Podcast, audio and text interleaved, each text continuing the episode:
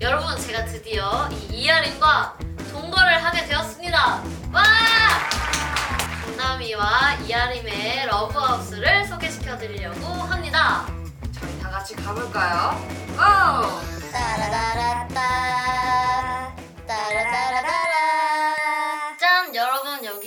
저 다미의 방입니다. 제가 소개시켜 드릴게요. 그냥 사진이 많아요. 상현이랑 찍은 거, 하림이랑 찍은 거, 셀카 그리고 우리 애들도 있는데 이 벽에는 우리 애들이 더 많아요. 완전 멋있죠? 야, 너 근데 이 영상 올라가면 방 더럽다고 엄마한테 혼나는 거 아니냐? 엄마? 너네 엄마 네 브이로그 아시잖아. 아 맞다. 아씨 야 야. 따라따라라라 여기는 제 방입니다. 보시다시피 강당일 방이랑은 전혀 다르게 완전 칙칙하죠?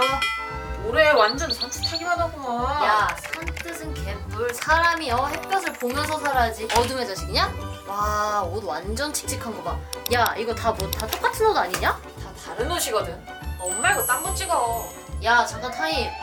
저거 내 거 아니냐? 왜 네 방에 와 있냐? 뭐래 이거 내 거? 야, 내 거. 야, 내놔. 아, 내 거야. 아, 내놔. 어, 여기서 둘이 사이좋게 밥도 해먹고 애들 라방도 보고 가벼운 스트레칭도 하고 얘기도 하고.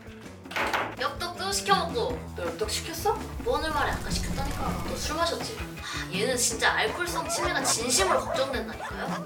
아 맞다. 오늘 분리수거 건 너다. 이번 주 화장실 청소도 너고. 아 오늘 저녁 설거지도 너다. 너잖아. 너야. 너 저번에 윤석현이랑 데이트한다고 설거지 안 해놓고 나가가지고 내가 다 했잖아.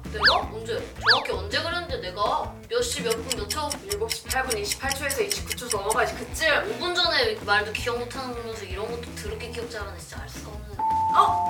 야 엽떡 왔다 아싸. 야 여, 여러분 그 할 수 있다면 좋아요와 구독 잊지 마세요.